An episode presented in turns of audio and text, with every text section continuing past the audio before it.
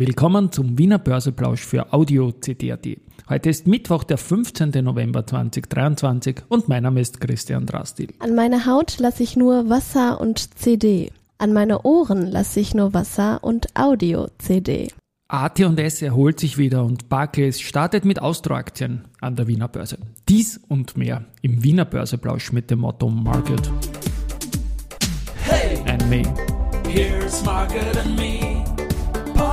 Podcasting for Equity. With Romy B. Hey, den Zeitgeist, ja.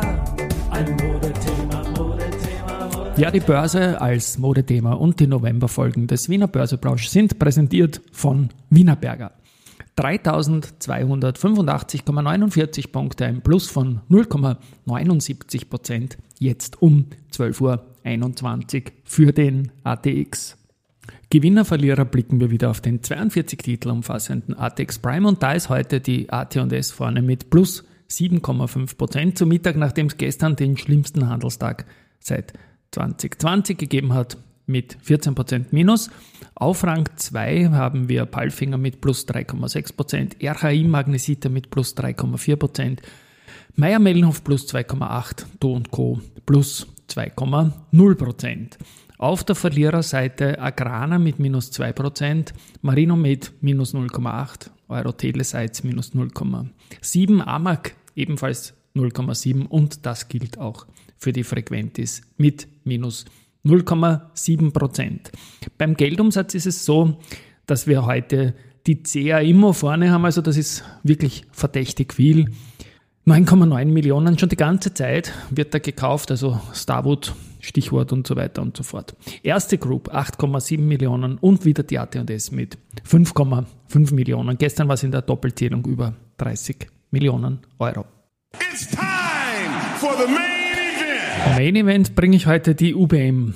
Die Zeiten haben sich verändert und dass man sagt, dass man die Anleihe zurückzahlen wird, war früher eigentlich eh klar, dass man die zurückzahlen wird und UBM wird das auch tun. Morgen sind 91,05 Millionen Euro der 318 Anleihe 18 bis 23 der Fünfjährigen fällig.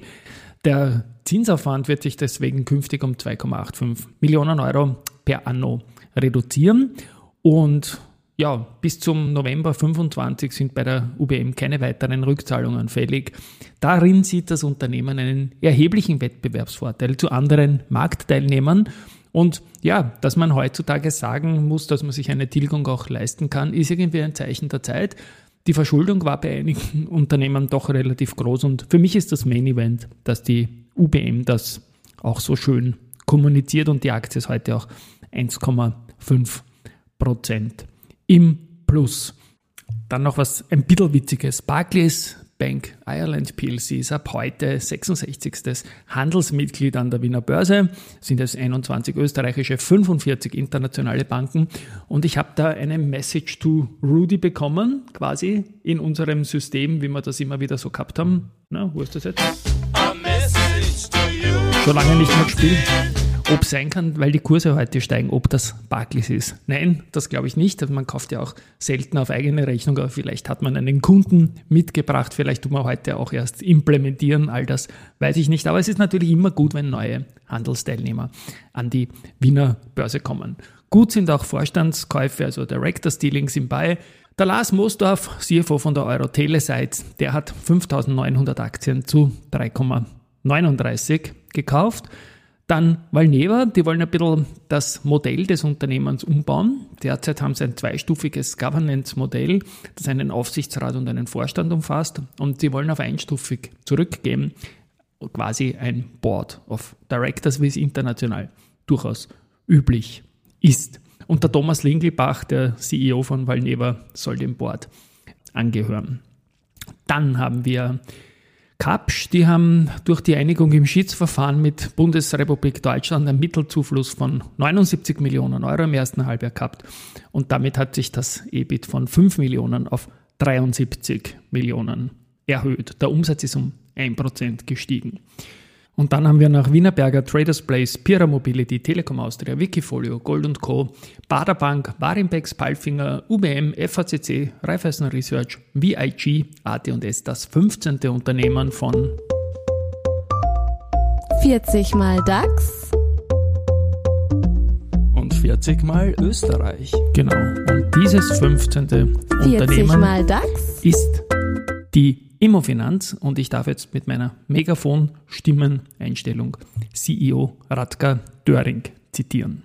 Als größte Volkswirtschaft in Europa ist Deutschland für die Immofinanz sowohl als Immobilien als auch als Finanzmarkt von sehr großer Bedeutung.